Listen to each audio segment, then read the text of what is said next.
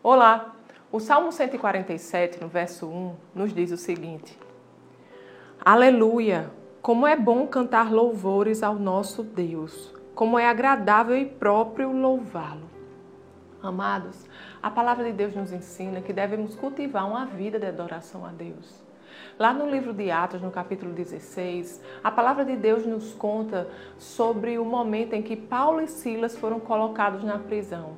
Eles tiveram seus pés amarrados no tronco e foram severamente castigados. E mesmo assim, sentindo dores, naquele lugar hostil, eles decidiram louvar o Senhor. Eles decidiram adorar o Deus Todo-Poderoso, o Deus que faz o impossível acontecer. E a palavra de Deus nos diz que naquele momento houve um terremoto e eles foram libertos. As portas das prisões se abriram para todos os prisioneiros. Amados, em momentos de aflição, será que temos esse mesmo ímpeto? Será que temos também essa mesma decisão de adorar o Senhor independente do que estamos passando, independente das circunstâncias?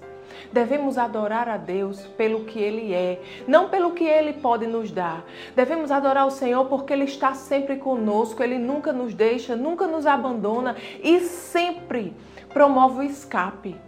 Nós adoramos ao Senhor não pelo que estamos passando, pelas dificuldades, pelas aflições que podemos passar, não, mas nós adoramos ao Senhor porque apesar das aflições, apesar das circunstâncias adversas, apesar dos desafios, ele é um Deus fiel, ele está conosco e podemos nos alegrar porque ele é bom e ele providencia o escape. Então, seja o que for que este dia tenha reservado para nós, que possamos escolher adorar o Deus Todo-Poderoso.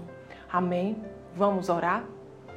Pai querido, Pai amado, nós te agradecemos, Senhor porque tu és o Todo-Poderoso, o Deus sempre presente, o Deus que está conosco, que nos fortalece, que nos guia, Senhor, que levanta a nossa cabeça, Deus. Obrigado pela tua força, Pai. Obrigado, Senhor, porque seja o que for que este dia nos reserve, Pai.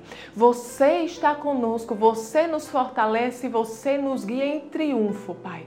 Obrigado, Senhor. Tu és fiel. Nós confiamos em Ti e te adoramos, Deus, porque você nos chama de filhos e cuida de cada detalhe da nossa vida. Te agradecemos, ó Deus, em nome de Jesus. Amém. Tenha um dia abençoado e até amanhã.